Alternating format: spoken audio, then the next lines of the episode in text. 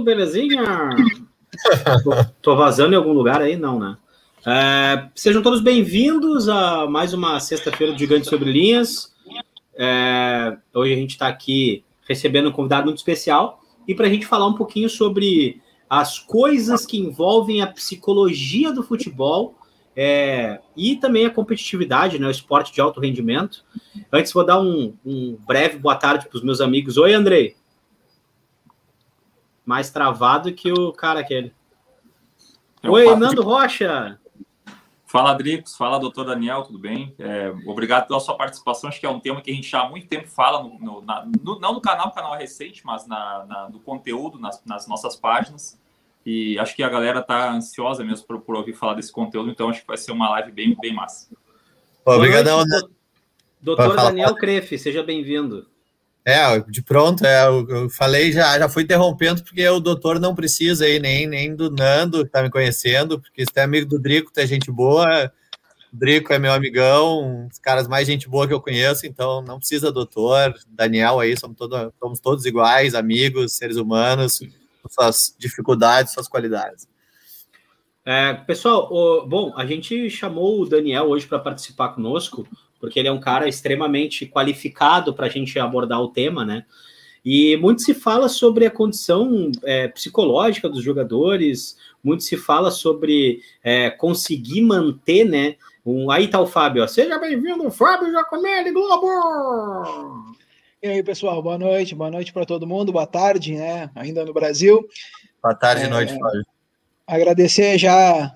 Eu já vi que ele não é para chamar de doutor, né? Mas a gente chama igual.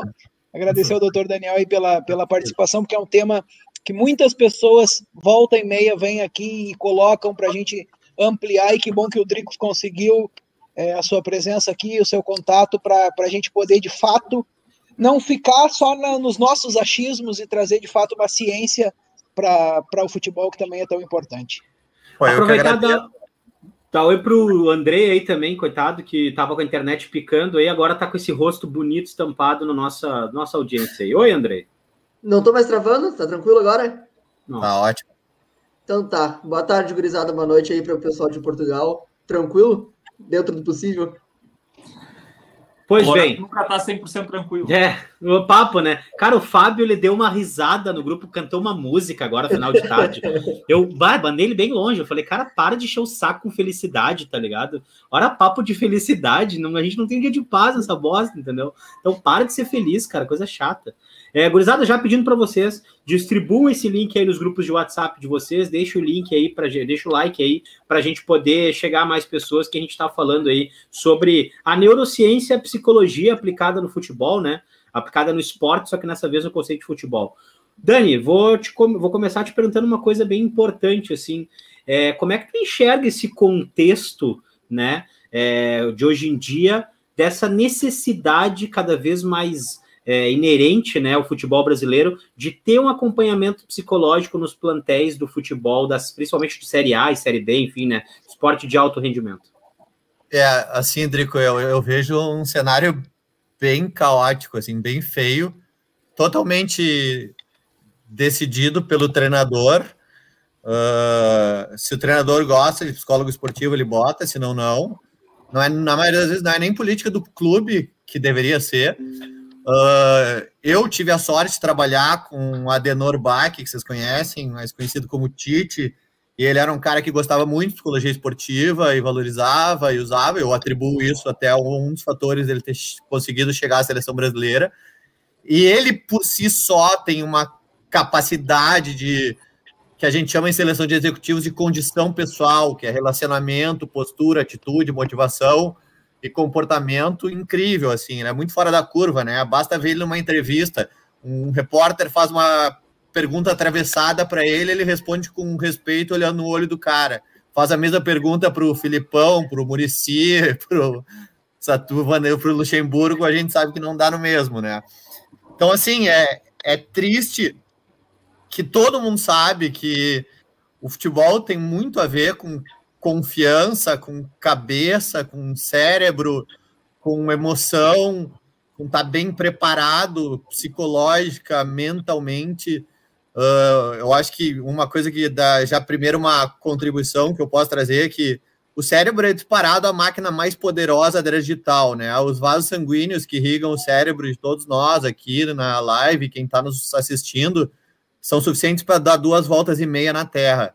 Nossa capacidade de armazenamento é de 4 terabytes. A velocidade de resposta do nosso cérebro, graças ao isolamento da mielina, que é o revestimento branco dos neurônios, é de 431 km por hora, e nós temos mais zilhões de neurônios no cérebro que estrelas na Via Láctea. Mas o mais importante é que nosso cérebro tem uma capacidade chamada de neuroplasticidade cerebral, que ele se expande absurdamente, de tal forma que a medicina não explica e nunca vai conseguir explicar isso. Tanto que esses dias eu estou sempre voando aí, dando aula, palestra, treinamento pelo Brasil, e aí sentou do lado uma das maiores neurocirurgiãs do Brasil, e eu perguntei, vocês já conseguem explicar a neuroplasticidade cerebral? Ela disse, nós não conseguimos e provavelmente nunca conseguiremos tamanha capacidade que o cérebro tem de expandir. Então... Não, cara, eu, assim, para mim é um assunto que, pô, talvez seja o que mais me, me, me atrai, assim. Eu sou um neófito, né? Não, não é minha área. Minha área é comunicação. Sou, sou, sou formado em administração, mas depois todas as especializações que eu fiz foi em comunicação, desde pós, ao mestrado, agora no doutorado. E, mas, assim, eu gosto muito, gosto muito dessa área. É, em 2018, nós fizemos um texto onde a gente comenta que, às vezes, no, no primeiro momento, cara, apanhamos pra caramba. Eu, eu, principalmente, que fui o autor do texto, no Gigantes Sobre Linhas, falando sobre a importância da força mental, fazendo uma relação com, com outras equipes que tinham tido sucesso e que tinham jogadores talhados para isso, né? E muitos me falaram, iam lá responder, ah, e daí cada vitória do Inter naquele ano de 2018, eu ia lá e comentava, ah, cadê o jogador burro, aí estamos ganhando e tal. E a gente viu que, sabe, às vezes é insuficiente, né? Não é só o talento, não é só a técnica que conta, é também é, a capacidade que tu tem de absorver, muitas vezes, uma instrução, desde uma orientação do treinador, né? Isso vai uma, de uma capacidade cognitiva do, do jogador mesmo, uma capacidade de absor absorção de conteúdo e tudo mais, e estar aberto para isso, até mesmo uma, uma capacidade de reversão, de, de reagir a um, a um determinado revés no jogo e tudo mais. E isso não é aleatório, isso, isso precisa ter, ter, ter algum tipo de, de suporte psicológico do clube. Sei que o Inter tem um departamento uh, uh, nesse sentido, tem alguns profissionais nisso. Não sei se se dá a importância devida a isso, né? E, e eu, eu, queria já começar a entrar nessa, nessa parte do futebol, fazer essa, essa relação da, da psicologia aplicada ao futebol, da força mental, né, uh, uh, aplicada ao futebol, porque assim eu vejo como uma dificuldade muito grande para quem não é da área avaliar esse tipo de situação num determinado profissional, seja ele jogador, treinador, enfim, que eu acho que é muito importante ter tanto no staff quanto dentro de campo.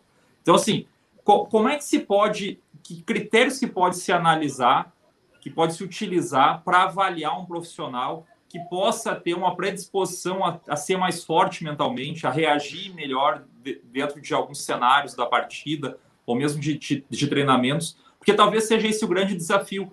Né? Eu não sei se o mais indicado é um profissional qualquer do futebol fazer essa avaliação, ou se tem que ter uma avaliação de um profissional, eu acho que, evidentemente, um profissional da área, que diga, olha, esse profissional, a partir desses critérios, ele se enquadra dentro do que vocês esperam para um profissional dentro do futebol. Então, eu me prolonguei um pouco mais porque eu acho que talvez seja esse o grande desafio do futebol hoje, é fazer, é, é tentar identificar esses critérios para a contratação ou para a prospecção de jogadores. Muito boa a tua pergunta, Nando. Nando, e eu vou começar te assustando, tá? Eu passei 2001 inteiro aplicando teste psicológico em mais de 300 jogadores. Cara, é assustador, meu. É assim, é, é bizarro, assim. De 300, quando tu tem uns 5 mais ou menos normais, assim, é muito, cara. Esse é, é, a velha história do Tinga, né, cara? O Tinga, para aguentar a dor, ele pedia, aguentar a fome, ele ia em posto de saúde tomar um Cebion, e aí daqui a pouco começa a ganhar 400 mil reais por mês. Então, assim, a, a falta de estrutura familiar desses jogadores, principalmente da base, né? E aí vai chegar no profissional mais cedo ou mais tarde, se o cara for realmente bom.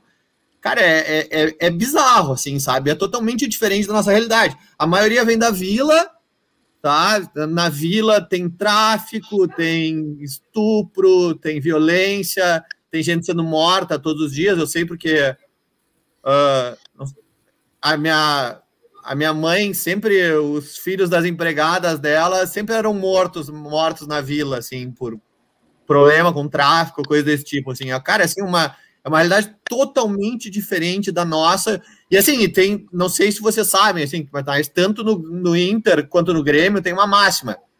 Primeira coisa, quando o guri chega, pergunta, colégio estuda. Se é farroupilha ou enxeta, eles já dizem, tá fora. Porque não vai ser o pão do cara, tu entende? Ele não vai dar vida, ele vai botar a mão na cintura antes do tempo. O que é um erro também, óbvio, né? É óbvio que é um erro, né? É óbvio que é um preconceito, uma ideia preconcebida. Mas existe isso na base dos dois. Eu sei porque, cara, já tive lá dentro e conheço muita gente lá de dentro, sabe? É, e, e é bizarro, porque claro que por um lado não vai ser o pão do cara, o cara não vai comer grama, mas ao mesmo tempo, se fizer um teste psicológico de um guri que estudou no Farroupilha Lancheta, às vezes é muito melhor, às vezes ele tem uma família melhor, uma base melhor, basta ver o Kaká, que eu acho que é o melhor exemplo nesse sentido, né? E, cara, é, mas assim, hoje existem ferramentas, Nando, que a gente mede até matematicamente, estatística, cientificamente, o nível de competência de um, de um profissional em qualquer área, em qualquer habilidade dele, assim, sabe? Existem testes psicométricos, psicometria, uma mensuração da mente, das emoções, das competências. Uh, existem softwares de avaliação do perfil profissional, existem jogos de negócio, existem réguas de competências que a gente mapeia matemática já, cientificamente, o, o potencial psicológico do cara. E, os e, cara, assim, ó, é absolutamente subutilizado isso. Tem uma ideia quando eu, eu usei esses testes, os testes que eram usados eram os testes psicológicos mais simples que existiam, muito distante do que a gente tem disponível hoje em dia. E eu tenho certeza que os clubes continuam usando testes basiquinhos, assim, sabe? Porque, cara, só os testes bons, quem usa é a Apple, é o Google, é a Nike, é o Facebook. Aí tem 40% de desempenho superior à média das outras empresas, né, cara? É e como é que são feitos esses testes, Daniel? São tem vários tipos, né? Tem testes psicométricos que são em papel, tem softwares de computador, tem jogos que tu faz literalmente jogos que podem ser ou computacionais ou vivenciais. Uh, tem de todos os tipos que vocês possam imaginar, assim, hoje em dia, sabe? Uh, tem com entrevista, se mede muito hoje em dia também, uh, usando parâmetros de entrevista, assim, sabe?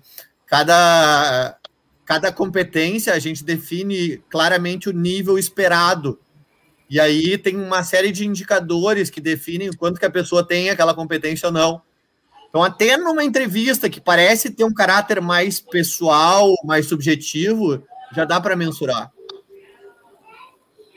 Uh, tu falou sobre o, sobre o histórico, o histórico familiar de um jogador que muitas vezes vem de família pobre, vem de, vem de dificuldades, né? Uh, a gente vê muito, até pegando um exemplo que aconteceu na, nessa, nessa madrugada, que foi o caso do Lucas Lima. A gente vê muito, muitos exemplos de jogadores alheios a situações que acontecem na sociedade. É um problema psicológico isso? Uh, cara, eu acho que um é, acho que é os dois, né? Acho que é um pouco de problema psicológico, um pouco de ignorância mesmo, né? Às vezes os caras estão tão dentro do mundo deles.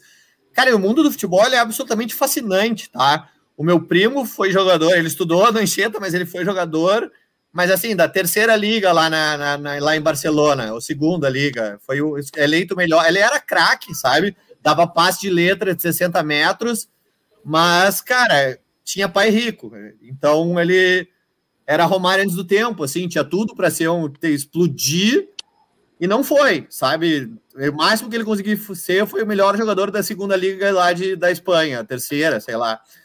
Mas eu acho que e, e ele fala sobre isso, ele diz assim, ó, se eu pudesse voltar no tempo, eu não seria jogador de futebol. Mas como eu fui, é impossível sair. É uma cachaça, cara. Eles vivem um mundo e, cara, além de fazer o que eles gostam, que é jogar bola, tem um monte de Maria Chuteira na beira do, do, do, do estádio, tem uma, uma indústria que vende tudo para eles ali no estacionamento, tanto do Beira Rio quanto da Arena. Tudo, tudo, tudo, tudo que vocês possam imaginar é oferecido para eles. Desde joias, uh, smartphones, até drogas e tudo que vocês possam imaginar, assim, sabe? Existe uma indústria em torno do jogador de futebol. Existem pessoas que vivem só para vender para jogador de futebol. E outra coisa que aí é mais triste ainda, que o meu tio foi dirigente, né? Dirigente alto escalão, e ele disse que ele pegou um pouco de nojo de futebol, porque tudo tem bola, cara. Tudo assim tem, ah, me dá tanto que eu te facilito tanto.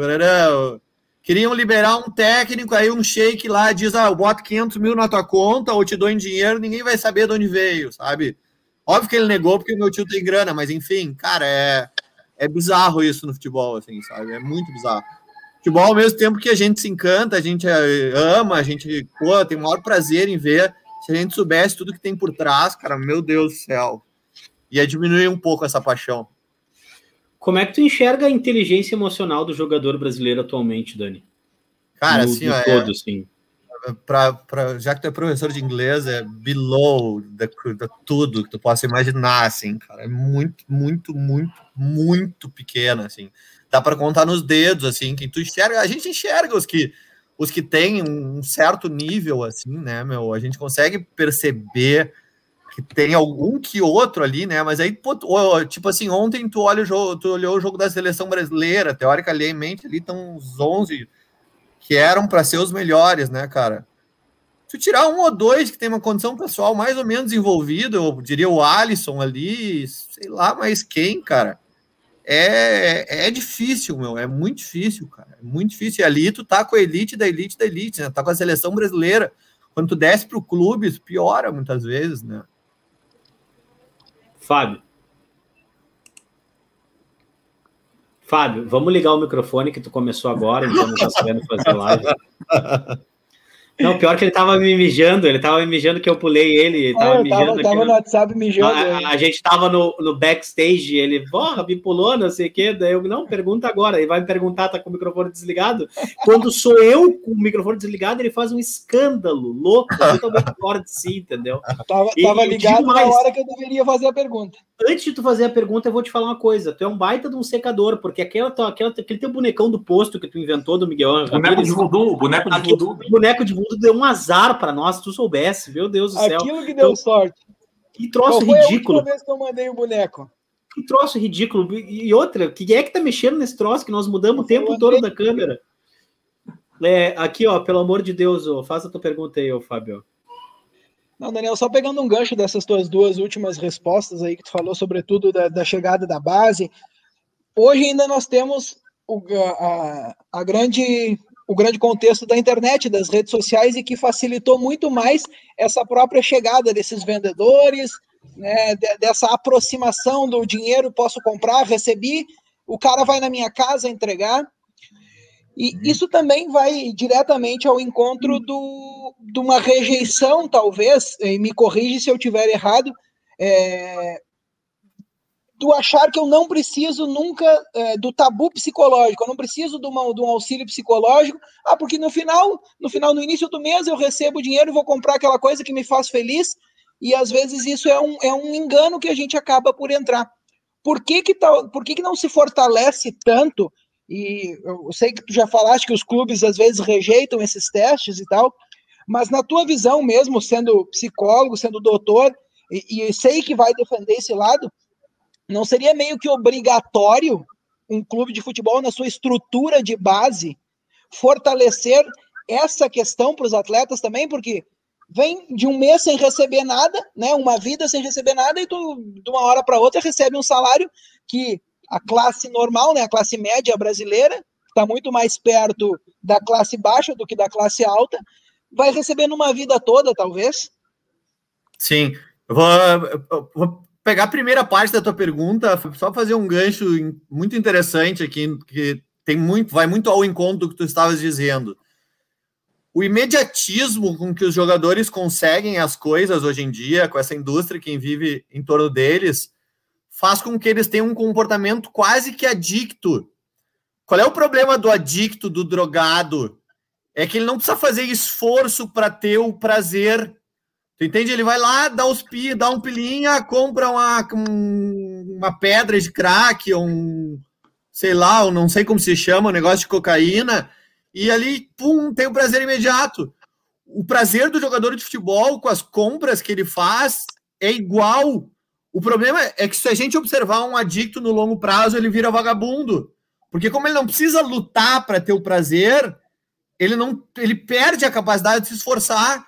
O jogador no longo prazo, se continuar assim, ele e a gente sabe que muitos realmente têm características que a gente poderia dizer, olha, não quero usar essa palavra, porque acho até palavra de baixo calão, mas assim, são pessoas que literalmente têm um sono desgraçado, né? Não se esforçam nada, nada, nada, nada. Então a gente já observa como consequência dessa indústria e desse comportamento adicto um nível de dedicação, de esforço de vários atletas absurdamente superior, inferior. E com, agora respondendo a tua pergunta, eu acho até que, que é obrigado na base, tá? Eu acho que toda a base tem tanto assistente social quanto psicólogo. O problema é que o nível é muito baixo, assim, sabe? Se usa. Uh, o jogador vai quando quer. Uh, aí. Antes ele tinha que ser aprovado para continuar jogando, mas daí ele é o craque do time, aí ele é reprovado, fazem vista grossa e ele continua jogando. É totalmente diferente dos Estados Unidos, assim, por exemplo, que o cara tem que ter um bom desempenho acadêmico, escolar e assim por diante. Não, tem lá área de psicologia, se o cara tá triste, ele vai lá e bate um papo com o psicólogo. Uh, o técnico, se ele acredita em psicologia esportiva, ele pede para fazerem testes, senão nem isso, sabe? Tem técnico que não dá acesso, diz, ah, psicologia é bobagem, sai fora, deixa que eu sei gerenciar meu, meu, meu grupo. É a cultura do tabu, né? Nós, nós criamos essa cultura do tabu. É, eu acho que, cara, eu acho que tem um pouco até de medo dos, dos treinadores, assim, de ter um pouco do seu domínio, do seu poder uh, diminuído, né? Porque de alguma forma é isso que acontece, né? Quando ele uh, se abre para para ouvir um psicólogo, para deixar o psicólogo fazer uma intervenção no grupo dele, ele está abrindo mão do poder dele de alguma forma, e isso gera desconforto, é que nem numa empresa, né? Muitas vezes, quando um cara começa a se destacar, o chefe começa a ver o cara como sombra, e aí, ao invés de promover o cara para que o chefe possa ser promovido, porque ele só vai ser promovido se tiver alguém para ficar no lugar dele, ele derruba o cara, sabe? Então, a, cara, é explícito no ramo de psicologia no esporte no Brasil. É o medo de perder poder, o medo de perder espaço, o medo de. É, é o querer. Às, às, vezes, muito uma dificuldade de, de liderança mesmo, centralizadora demais, sabe? Ou, ou, ou que confia no máximo em dois, três auxiliares que são irmãos deles, assim, e para onde eu for, tu vai, e aí a gente tá assim, é só nesses caras que eu confio, não confio mais ninguém. E às é, vezes só... esses auxiliares são no máximo educadores físicos, né? Quando são? Só, só para só aqui fazer, para quem está chegando agora, a gente está aqui com o Daniel Crefe. O Daniel ele é psicólogo, doutor e mestre em administração pela URGS também, professor da FGV, multipremiado por muitos anos, e um baita palestrante no ramo da neurociência também, né? Palestrante de grandes empresas multinacionais é, como Nike, é, Bayer também, tive numa palestra da Bayer muito bacana, né? É, e outras tantas empresas aí, podemos citar o Facebook, a Apple, enfim é, várias parcerias de sucesso do Daniel aí, e essa é uma coisa que é importante, né? A gente tem uma pessoa com uma visão macro, né? Uma pessoa que já viveu muito o universo ao seu redor, muito viajado, né? É, eu queria entender, antes do Nando perguntar, tem uma pergunta do Esportologia, até hoje a gente estava falando sobre a pauta, né? E quando eu falei sobre o Daniel, a, a gente queria trazer o pessoal aí de Esportologia também, mas eles mandaram uma pergunta aqui para o Dani, né? Queria que ele respondesse para nós. A psicologia no internacional, e eu queria falar sobre os clubes de, de Série A, tá, Dani? Como um todo, assim, porque é importante esse assunto macro, tá? Quais, uh, como é que ela poderia entrar no clube de futebol de fato, assim, fazer a diferença? Seria trabalhando num organograma do departamento de futebol? É, quais Sim. fatores que o clube poderia se beneficiar na tua, na tua visão, cara? E já mandar um abraço aí para a galera do Esportologia. Um abraço para a galera do Esportologia também. E, cara, assim, a única forma que eu vejo é aquilo que tentaram fazer com a preparação física, de ter uma preparação física permanente do clube e ser regra do clube que o treinador tem que usar a psicologia, que não entra jogador sem passar por teste psicológico, que que a gente. E tem testes até, cara, que são tão legais que a gente pode ver como melhor agrupar o time, como melhor uh, juntar os caras no hotel até, para que um complemente o outro e assim por diante, como fortalecer as relações para que os, o, o grupo fica mais, fique mais sólido. Então, cara, assim, é, o que chama atenção é a psicologia se desenvolveu sobremaneira, assim, uh, assim como eu, eu, eu, eu até digo isso de todas as ciências, administração de empresas, educação física, nutrição, tudo se desenvolveu, tanto que quando a gente vai dar aula para o doutorado, a gente fala que a ciência hoje se desenvolve nos pontos de fusão entre as áreas do conhecimento. Tipo, junta a nutrição com genética, da nutrigenética, junta a neurociência com liderança, da neuroliderança, porque as áreas têm um arcabouço teórico absurdo, cara, tem muita coisa boa que daria para usar. E assim, aí eu extrapolo a psicologia, extrapolo a neurociência na administração dos clubes, na nutrição dos clubes, uh, em todos os aspectos, sabe? Eu fiz a minha dissertação de mestrado e fui a fundo, estudei Grêmio, Inter, Caxias e Juventude. Cara, e a época era a época do Fernando Carvalho, que o Inter estava ganhando tudo, eles tinham um planejamento estratégico que era espetacular, velho. Eu vi claramente que o Inter. E eles não tinham ganho nada ainda, sabe? E eu, como eu comparei os quatro, eu, eu escrevi na minha dissertação que o Inter rapidamente ia passar o Grêmio e ia ganhar muita coisa, assim, e passou e ganhou tudo. Foi bem ali na época que, cara, o Fernando Carvalho, ele é um cara que tem as suas dificuldades, como todo ser humano tem, mas para entrar na cabeça de um jogador, meu, ele é genial, cara. Assim, ele é, faz umas coisas bizarras. Vou, te, vou contar um exemplo que ele me contou quando eu entrevistei ele. Ele disse que no Grenal de 5 a 2 lá, ele, ele é, dizem que é batuqueiro, né? Ele disse que ele foi na casa de batuque, pegou uma medalhinha, deu pro Fabiano e disse pro Fabiano que se ele botasse aquela medalhinha na carteira dele a semana inteira, ele ia fazer três gols no final de semana. E aí, o que que deu? O cara foi lá e fez os três, né, meu? Foi 5 a 2 Então, tu vê assim, ó. É, e isso é outra coisa também que deveria ser melhor explorada, a capacidade que algumas pessoas têm de entrar na mente dos jogadores. O Renato é um cara que faz isso muito bem também, né? Eu falei do Inter, um cara que é espetacular nesse sentido, o Renato também é muito bom nesse sentido. Aliás, eu diria que é o ponto do Renato, né? O resto quem faz é o Gabeira, né? Quem tem futebol é o, é o, é o auxiliar dele. Ele também entende, não. tá ok, mas assim, não é no mesmo nível de todos os treinadores, assim, eh, de ponta no futebol mundial. Daniel, assim, eu bato muito numa, numa tecla de que às vezes o clube investe milhões num jogador uh, ah, para contratação e para ele dar retorno técnico e não investe na adaptação desse, desse jogador, né? O cara, cara não existe. O cara vem cara, uma outra língua, uma outra bagagem. Eu sei porque eu também saí da, do meu país já, com mais de 30 anos, saí do meu país, vim morar com a família num outro país e demorou um tempo para eu me adaptar, para me sentir em casa, para me, me sentir pleno, para me sentir bem. E muitas vezes esses caras sofrem pressão para que na outra semana já estejam rendendo o que rendiam nesse clube anterior. Meu... E às vezes falta essa adaptação. De que maneira que a psicologia pode contribuir nesse sentido? Isso é mais psicologia, cara. Isso é gestão de pessoas, é RH, é administração de empresas. Cara, uma pessoa entra numa empresa, ele passa por um período de integração, de ambientação, que é muito bem estruturado, muito bem formulado, meu. É bizarro isso, cara. Pô, uh, desculpa aí, cara, mas eu vou, eu vou falar, cara. Tu vê o Douglas Costas ontem do tamanho do Walter, já cobrando para que ele seja o raio. Tá louco, meu. Não vai ser o raio quando entrar em forma. Não tem como, meu. Que isso, meu cara tá comendo, tá, tá, tá comendo cheeseburger, traquina, sorvete e Coca-Cola, porque, pelo amor de Deus, meu, tamanho que tá o cara, tu entende? Mas, bah, ah, não ganha os últimos jogos, tá em último no brasileiro, tem que sair da zona de rebaixamento, pagou milhões pelo cara, aí bota o cara com 100 quilos para jogar. Tá, tô exagerando 100 quilos, né? Mas deu pra ver que ele tá forte, né? Uns 98, eu acho. 98, acho. É, que... sei lá, cara, porque. Não, mas é que eu acho que tem. Rolou muito meme hoje. Eu acho que tem, botaram muito Photoshop, porque não pode estar tá tão. No, olhando ali, o vivo o jogo, eu não achei tão gordo assim, cara. Mas é, cara, assim, isso que tu falou, Nando, é, é, é bizarro, cara. Assim, toda empresa tem um processo estruturado de integração e ambientação dos colaboradores não se faz uma avaliação de desempenho do colaborador antes de seis meses, porque tem que dar tempo, cara, dar fruto. Claro que no futebol o tempo poderia ser um mês, ok? Mas que tinha que haver um processo de ambientação de integração, de condicionamento físico, psicológico, tudo, de relacionamento com os demais do time, de entender o esquema tático. Pô, cara, é o mínimo, sabe?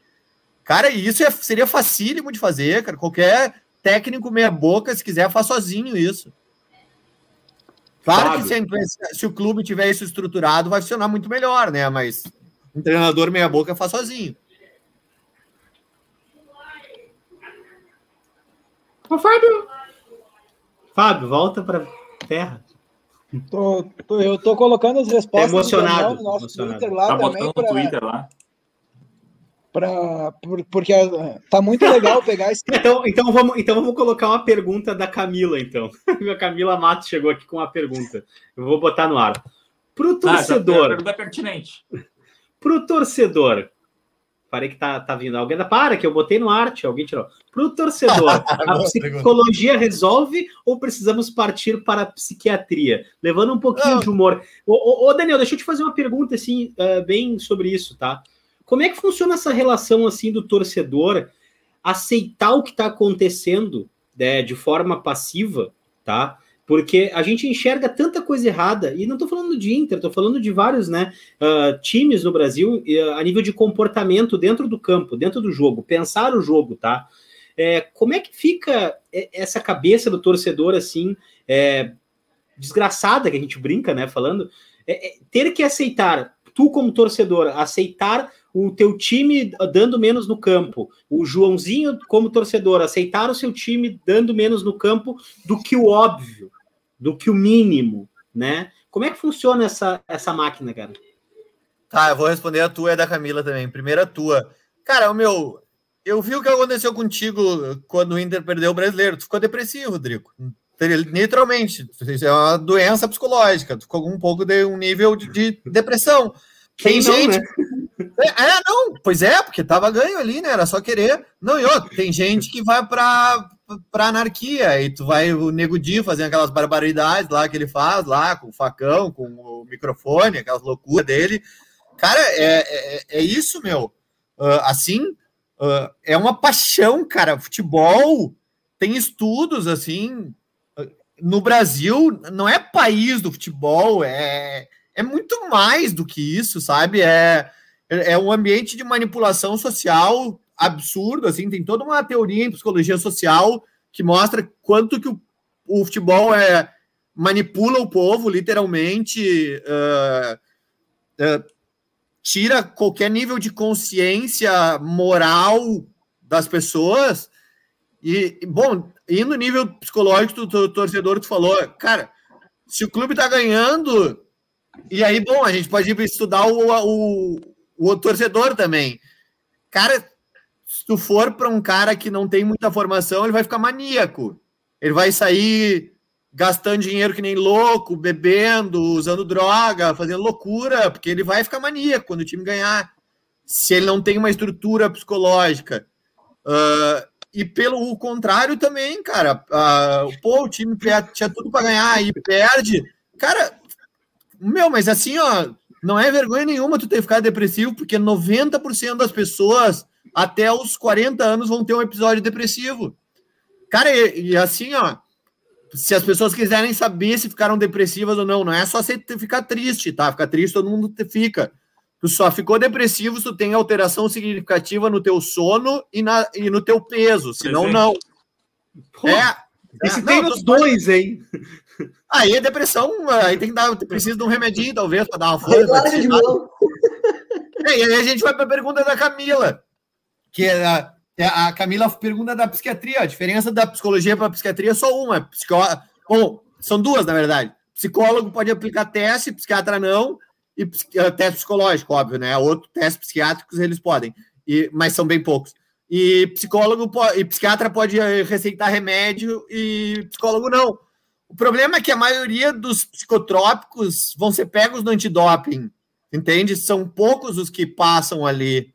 Aí, então, parei, parei, parei, parei, parei. Aí, ah. por favor, aí eu preciso, aí eu preciso parar para te emendar essa pergunta.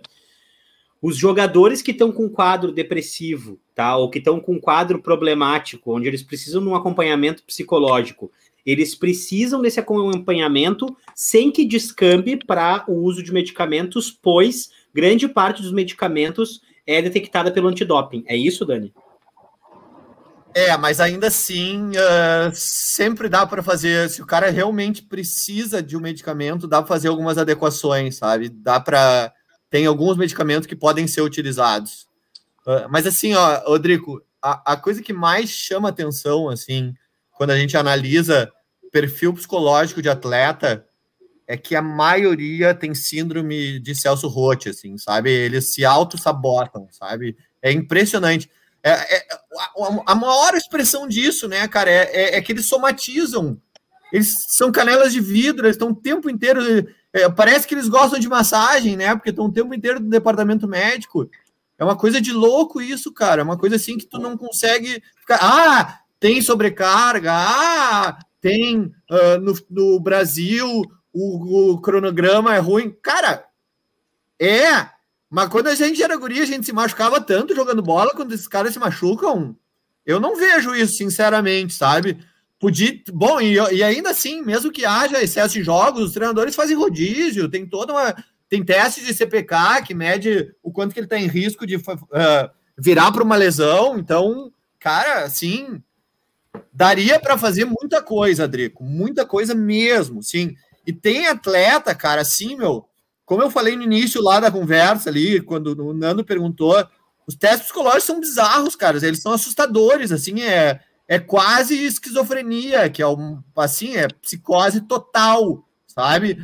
É, é, quase, não chega a esse ponto, mas alguns são limítrofes. Eu já apliquei, já vi atleta borderline, que é aquele que se até o automutila, que é o limite entre o normal e o, e o, e o psicótico. Transtorno de humor, como depressão, ele tem um lado psicótico que pode evoluir, assim, quando a pessoa começa a querer se matar ou algo desse tipo, assim. Uh, bipolar também tem um lado psicótico bem, bem forte. Então, cara, a gente observa muita. Mas o que mais se observa, principalmente em jogador de futebol, é a somatização. É, é, é o canela de vidro, é o que se machuca por qualquer motivo, é o que parece que é, cara, para mim, literalmente é carência, sabe? Ele quer o carinho da massagem. Pô, deixa eu, eu... Ô, ô, Fábio, antes de, tu, de passar para a tua pergunta, bem rapidinho, só fazer uma saudação aqui, o, é, o ex-ponteiro do Inter, o Edu Lima, que está acompanhando a live agora, mandou um abraço aqui pelo, pelo chat. E é uma posição que falta para o Inter hoje, né? Que Parece foi um dos jogadores que foi, foi pro, Edu Lima, é, foi protagonista no Grenal do século, né? E, enfim, para nós é uma honra que ele possa estar Ah, o Edu Lima, não é Leandro Lima, Edu Lima, pô, jogava muita bola esse cara. Que, que, que, ele possa seguir a página e continuar a, a, acompanhando o nosso trabalho. Pode seguir aí, Fábio. Não, eu só eu queria fazer a pergunta na questão do, de uma estruturação, por exemplo, de um departamento de psicologia para um clube de futebol. Eu gosto sempre de pegar algumas referências e nós, por estarmos aqui em Portugal, acabamos ficando sempre com Benfica, Porto e Sporting como algumas referências que eu sempre acho interessante e possíveis de replicar nos clubes do Brasil. São duas perguntas numa, na verdade. O Benfica tem esse departamento há 25 anos, tá? 26 anos, para ser mais preciso. Um departamento de psicologia que trabalha desde as categorias de base. É muito difícil um clube implementar um departamento de psicologia sabendo, né, naquela, naquele, todo aquele contexto do organograma que o, que o Dricos falou anteriormente, é muito difícil. E o senhor sabe algum clube desses, da sua experiência, que já passou, que tenha um caso de sucesso? Uh, assim, ó, eu, eu, eu, eu, vou, eu iria um pouquinho além. Eu acho que, até por uma questão de credibilidade, eu não implantaria um, um, um, um departamento. É um departamento só de psicologia. Eu, eu implementaria um departamento de neurociência, assim, muito mais focado na mente, nas emoções dos, do, do, dos jogadores. Até porque daí tu tem médicos, tu trabalha com neurocientistas, fica mais difícil do técnico resistir. Cara, o único caso de sucesso que eu conheço é o caso do Tite, cara. O Tite usa muito bem a psicologia, tanto ele fazendo quanto usando psicólogos do esporte. O único caso que eu conheço do Brasil, sinceramente. O Luxemburgo, durante muito tempo, usou a Sônia Abraão, tinha até uma faculdade que ele vendia lá em Curitiba, que tinha disciplina de psicologia esportiva, mas, cara, era muito mais da boca para fora do que realmente ele deixar a mulher entrar ali e fazer o trabalho dela, sabe? Então, acho assim que tem muito espaço e eu, eu tenho certeza que em 10 anos os clubes vão ter um, departamento de neurociência. Porque, cara, assim, hoje é, as ferramentas são tão avançadas, a gente usa eye tracking, que é aquele óculos futurista que não é uma realidade virtual, mas é parecido, usa face reading, usa eletroencefalograma digital. Uh, cara, tem muita coisa de ponta, assim, sabe? A gente vê, por exemplo, uh, o Grêmio investindo 500 mil naquele negócio que faz os jogadores correrem sem se machucar, que não tem impacto ali.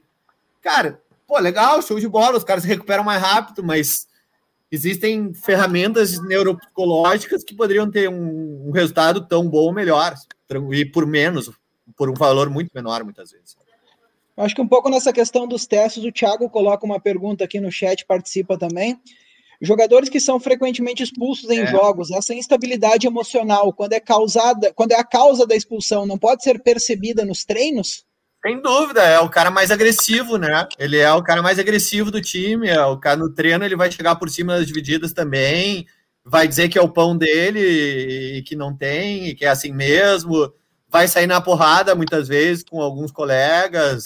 Cara, pá, a gente olha tudo no treino, Fábio, assim, o, os sinais são gritantes. Mas uma coisa que me chama atenção, sabe? Assim, até para fazer uma ponderação com. Eu acho que eu comecei de forma muito incisiva, falando que os testes psicológicos deles são muito ruins.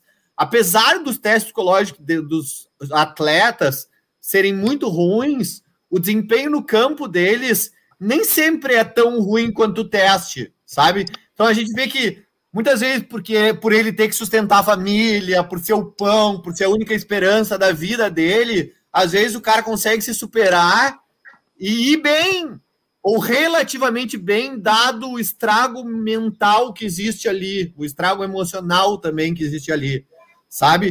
Uh, a gente vê isso também, isso é uma coisa muito bonita, né?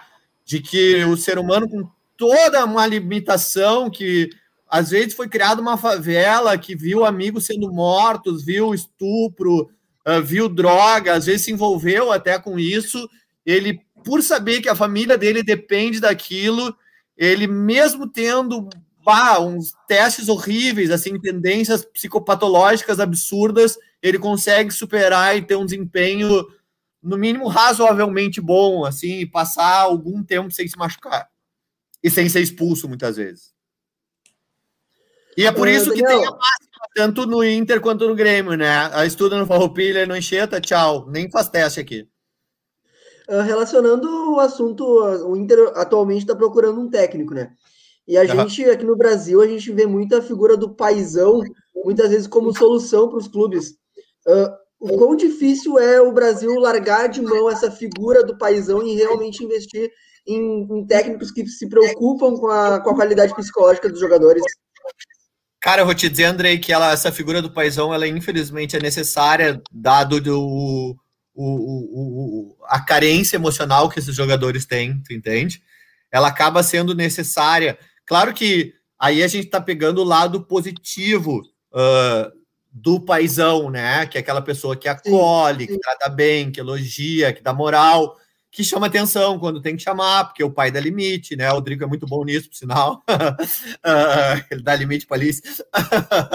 e... Mas tá certo, tem que dar mesmo, porque o, o, o, limite que o pai dá dói muito menos que o mundo dá, né? É, é incomparável. Então, assim, cara, essa é uma figura que ainda funciona no futebol brasileiro, dado o baixo nível de profissionalismo que nós temos aqui. E até, assim, mesmo, mesmo em ambientes mais envolvidos, cara, eu acho que, assim, se tu pegar o lado bom do paizão, uh, ok, ele vai funcionar, ele vai ser um bom treinador. A gente não pode pagar aquele lado de ah, tem a turminha dele, passa a mão na cabeça, pode tudo. Ou ah, eu, são meus filhos, eles são os melhores do mundo, não sei o que mais, parará, e quando vê, os caras não estão performando nada, né? Então, Uh, é, eu te diria assim, ó,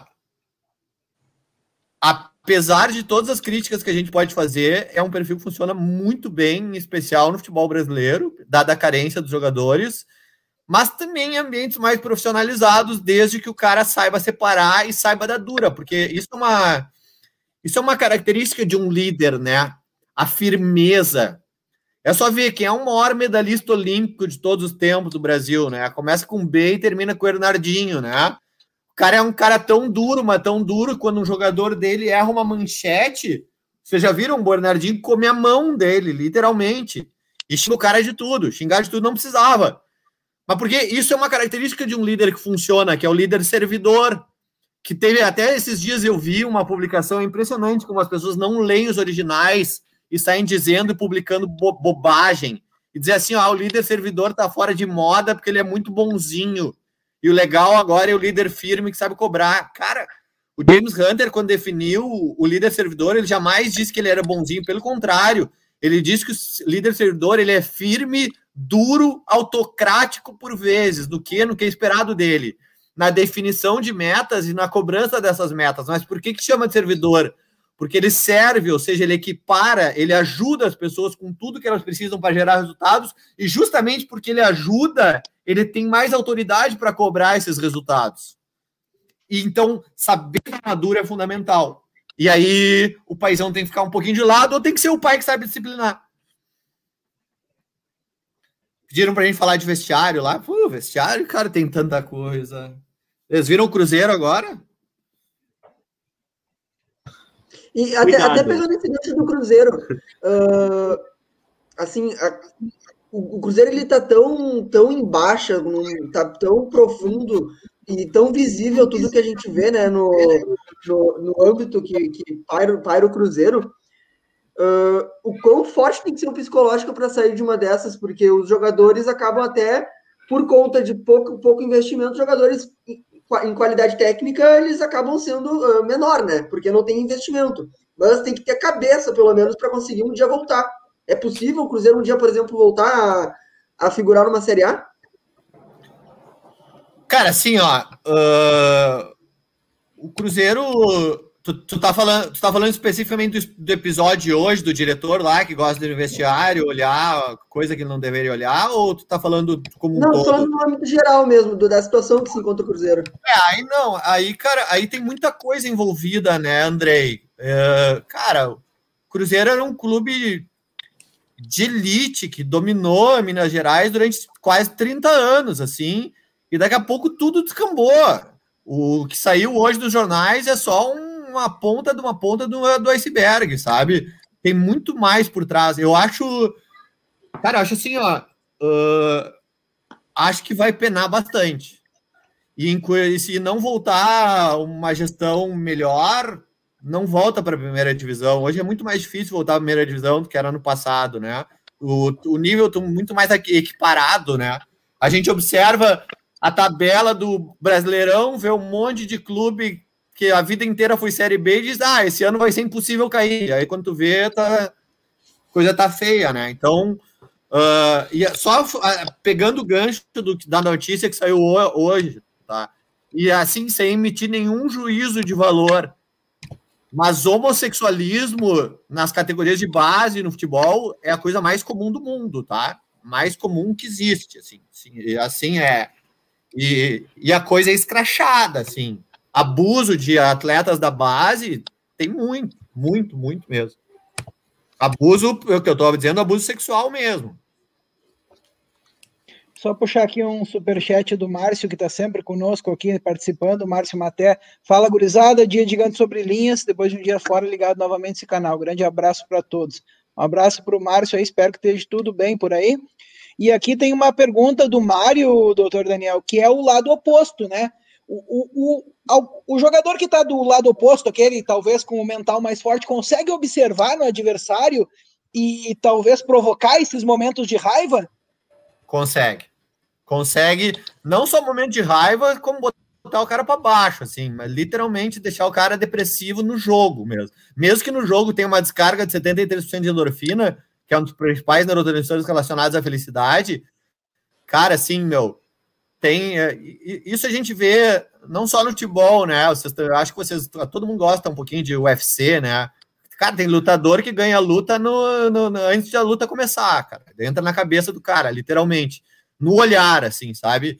É, não, é impressionante, cara. Assim, eu tenho uma. Eu tenho uma foto que eu uso na, nas minhas aulas, assim, que é uma foto do Neymar e do Messi, e o olhar deles de confiança, de, é, de certeza, de felicidade, de positividade, cara, deu para ver que é o jogo da volta do PSG, que eles tinham tomado quatro na cabeça e viraram 6 a 1 Cara, ali tu vê que no olhar eles ganharam aquele jogo. Porque ah, tem um negócio que é bem interessante na neurociência, que nós temos negocinhos no nosso cérebro chamados neurônios espelhos. Os neurônios espelhos foram as coisas que nos permitiram aprender tudo. Tudo a gente aprende por imitação. E num processo de liderança, a importância dos neurônios espelhos se intensificam. E como eles eram os líderes técnicos do time, o Neymar e o Messi, eles, a gente chama isso de contaminação memética, contaminação através de memes pelos neurônios espelhos.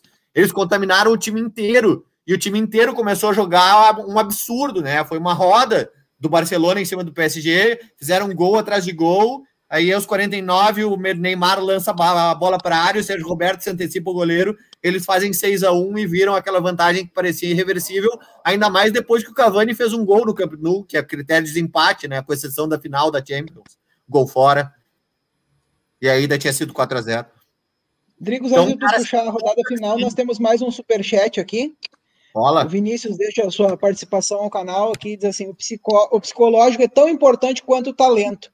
Vemos isso em jogadores como o Kaká, que foi citado aqui pelo doutor, e o Fernandão, que são de classe, classe média e sempre cresceram em decisões. Talvez apenas por essa criação familiar. É, eu vou dizer assim, ó, eu relativizaria um pouquinho isso aqui tá? Porque a gente vê muito craque com uma condição pessoal horrível, tu entende? Aí a gente, claro, pô, óbvio, tá? Vai falar de Ronaldinho Gaúcho. É óbvio que o cara poderia ter uma carreira muito mais vencedora, mas ele ganhou bastante coisa, tu entende? Mas se, se ele tivesse a cabeça do Cacau, do Fernandão, ele teria conquistado muito mais. Se tivesse a cabeça do Cafu, que é um cara simples, mas que tem estrutura psicológica Estrutura a gente chama de estofo mesmo, tônus vital, uh, capacidade de lidar com a pressão. Cara, teria ganho infinitamente mais. Então, assim, tem uns caras que tem um nível técnico. Lembra, lembra do Gilberto, aquele lateral esquerdo, tinha uma panturrilha do tamanho de um, de um elefante. Cara, aquele cara, o que eu vi ele fazer com a bola, nem o Ronaldinho Gaúcho fazia. Então tem os caras que têm um nível técnico tão absurdo que mesmo com um psicológico fraco, eles conseguem se destacar. Eles conseguem ser vencedores. Romário poderia ser um exemplo aí claro, claro disso. Para mim, o maior de todos é o Ronaldinho Gaúcho. O cara é, meu, meu, o irmão dele, meu Deus do céu, cara, assim, é uma coisa, sabe? E os dois juntos, meu Deus do céu, sabe? É, Cara, mas o cara tinha uma técnica que ninguém tinha, ou pouquíssima gente tem. Sei lá, o Pelé teve, o Romário teve, o Ronaldo Fenômeno, talvez. Neymar, hoje, Cristiano Ronaldo, Messi, deu, tu entende? Mas assim, é, é, a exceção, né? Porque esses caras têm uma qualidade técnica que ninguém tem. Mas se o psicológico é muito fraco, eles vão sabotar também. Como o Ronaldinho se sabotou. Como o Neymar se sabota também. Não, e até Lembra dentro disso eu queria fazer uma. Obrigado, né? Impressionante isso, né? Não, e até dentro disso eu queria fazer uma pergunta, porque a gente já está já tá encerrando. Mas a gente uhum. sabe o quanto são fortes os empresários hoje, a influência que eles têm sobre atletas e tudo mais. Muitos empresários pegam um menino lá com 10, 12 anos e sustentam a família por um tempo investindo nele, né? Então, assim, é possível que esses empresários possam fazer muitas vezes o trabalho que o clube não faz, que é investir na psicologia para o menino dar essa força mental que a gente usa o exemplo do Neymar agora e, e talvez do Ronaldinho. Eu também vejo que são jogadores que, se tivessem funcionado melhor nesse lado psicológico, seriam maiores do que são ou do que já foram, né? Então, assim, é Sim. possível que haja esse trabalho inverso, ou tu já sabe eles já fazem. isso? Ah, Sem dúvida que eles já fazem. Eles fazem dois papéis fundamentais. Um é de cuidar, de muitas vezes levar o guri para o psicólogo e outro de paisão mesmo, assim, de cuidar do guri, de tratar, não deixar faltar comida, não deixar faltar uniforme. Cara, assim, é, é, meu, isso é altamente profissionalizado hoje em dia, assim, extremamente profissionalizado. E eu diria que a maioria dos grandes empresários aí fazem melhor que os clubes. Bem melhor. Bem melhor mesmo. que a maioria dos clubes do Brasil, pelo menos. Tu entende, Nando? Tô sendo bem franco, cara. Eles têm uma equipe assim que, meu, os caras, eles não são bobos, velho. Eles sabem quem apostar, eles sabem o que que tem que dar, como tratar, o que oferecer, como tratar a família. Eles sabem tudo, cara. Tem tudo mapeado, tudo definido, processos estruturados. Pô, cara, é, é, não é não é brincadeira, cara. Quando tu fala de grandes empresários assim, os caras, meu, é eu acho que podia, inclusive, ser usado como benchmarking até a ação de estudar o benchmark por alguns times, assim. Pegar Jorge Machado, esses maiores esses empresários do Brasil, e ver o que, que esses caras fazem de bom para conseguir revelar tantos atletas e conseguir faturar tanto. Drigos, posso botar mais uma da audiência aqui? Ah, é, coloca, tinha, eu vi que entrou mais outra ali também. O Vinícius entrou uma do Gabigol antes, depois eu posso falar também, vamos lá. O, o Vinícius aqui está tá bastante interessado, deixa mais uma questão para o doutor Daniel. Por que os brasileiros, por exemplo, aí Ronaldinho, Neymar, Romário, não conseguem se manter em alto nível por tantos anos como Cristiano Ronaldo ou Messi? O que a nossa cultura pode, pode influenciar, doutor? Tá, é, a gente respondeu durante todo o é. chat. É. Aqui, ó, é cabeça, cara, condição pessoal, comportamento, postura, atitude, motivação, relacionamento interpessoal. É falta de base disso, falta de investir nisso. Cara, o Cristiano Ronaldo, ele é que nem o Tom Brady, velho. O cara treina nas férias, ele, ele se alimenta bem, ele. Pô, cara, é. Bah. E assim, tem tantas coisas, assim, por exemplo, se eu fosse atleta, ou dirigente, ou, ou, treinador, ou qualquer coisa, a primeira coisa que eu faria é dar o livro do Tom Brady para os caras, entende? Ou tem tantas autobiografias boas que dá para dar para os caras se, se inspirarem, assim, se cuidarem. Cara, os caras se cuidam. O, o, o, Messi, ele tá desde os 12 anos do Barcelona, cara. Tem uma estrutura absurda por trás. O Cristiano Ronaldo, ele já é mais autodidata, né? Ele é um cara que se cuida mais sozinho, embora conte, é, sempre contrata bons profissionais, faz as loucuras dele, compra milhões de carros, não sei o que mais mas é um cara que está sempre em alta performance, sempre em alto rendimento. E a gente não vê isso, né? A gente, nos jogadores brasileiros, a gente vê pelo contrário, muitas vezes em jogos decisivos ele se encolhendo ou se machucando. E aí, o que, que a gente vai dizer, né? Ah, o Zuninga deu uma jogada Neymar. Deu, é verdade. Mas o Cristiano Ronaldo não toma uma nas costas na semifinal da Euro, quando vai ganhar depois, sabe? O Cristiano Ronaldo não seria. É um acaso. Não... Fala, Daniel. Fala, doutor. Não, tu, tu, entende? O fato do Neymar ter tomado uma GA nas costas do Zuning, a gente ter tomado CS da Alemanha. Eu não acho que é acaso isso. Eu acho que.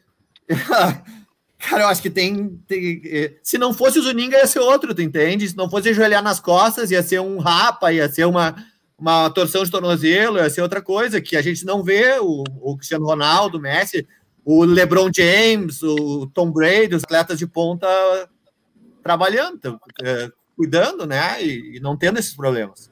Fala, Andrei. Não, é só, é, é só, uma, só uma, uma piadinha que o Cristiano, Ronaldo, o Cristiano Ronaldo não seria amigo do Fábio, né? Que o Fábio ficou mamando a coquinha a live inteira, né? Ele não seria amigo do Fábio.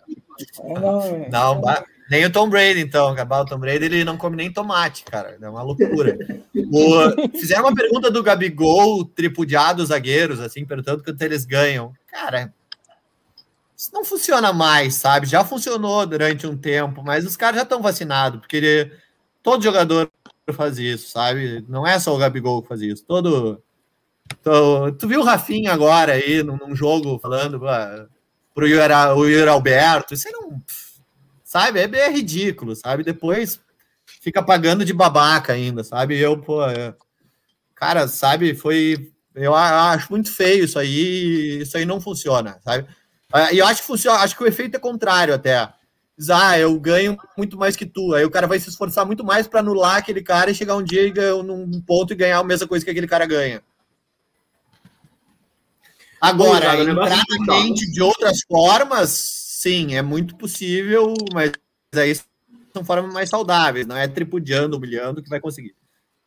Ó, eu vou ter que fechar, infelizmente, estamos estouradaço no tempo e agradecer ao Daniel e dizer que. É, eu que agradeço. Ele, aqui, né? uma pena, mas, uh, enfim, o Lucas Colar já está no ar, então a gente sempre entrega para ele aí o programa a partir das 7 horas, ele está lá no canal dele.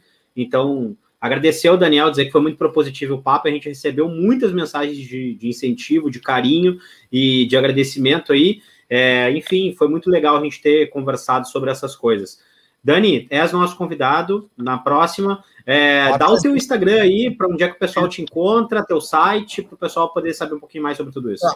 Danielcref.com, sem BR, e arroba Decref no Instagram.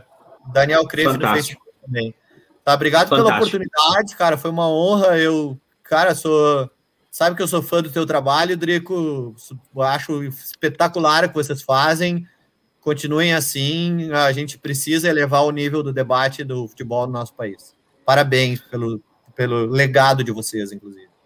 Obrigado, obrigado. Obrigado de coração. Nando, valeu. boa noite, Nando. Boa noite, pô, baita papo. Agradeço mais uma vez em nome do canal, é o Daniel. Também fica, digo mesmo que o Drix fica convidado para uma próxima oportunidade quando a gente retomar este assunto que é super importante. Maior prazer, é... cara. Assim, Cara, melhor para mim, o grande sinal, eu, eu vejo se o negócio é bom ou não, é se a gente não sentiu o tempo passar, cara. Exatamente. Não senti, literalmente, irmão. Então, fica aqui meu abraço e, pô, cara, realmente está convidado mesmo para uma próxima oportunidade. Grande abraço. Obrigado, queridão. Valeu, conta comigo sempre. Tchau, Fábio. Tchau, Dricos. Obrigado, obrigado, doutor Daniel. Vou dizer que foi realmente um, um prazeraço ficar essa horinha aqui batendo esse papo. A galera no chat ainda deixou muitas perguntas. Perguntou do Neymar, perguntou do goleiro do River, perguntou de vários casos. Ou seja, a volta é obrigatória e vai ser marcada, porque nós ficamos com muito assunto para tratar ainda aqui uh, na live do Gigante sobre Linhas. Ah, Agradecer. Então salva, salva essas perguntas que eu faço questão de responder. Vamos embora. Maior prazer. Tranquilo. Desejar ao senhor e a todos um bom final de semana.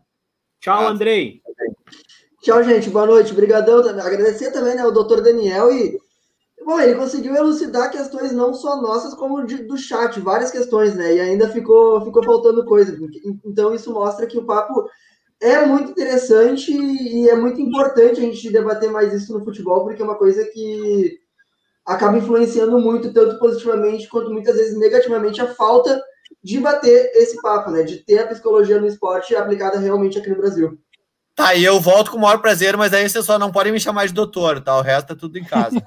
Feito Careto, gurizada. Valeu, beijo, gurizada, abraço, abração. bom final de semana para vocês. Estamos encerrando a transmissão. Vai lá para o canal do Colar, que agora tem Lucas Colar aí na tela com vocês. E até segunda-feira. Abração, tchau.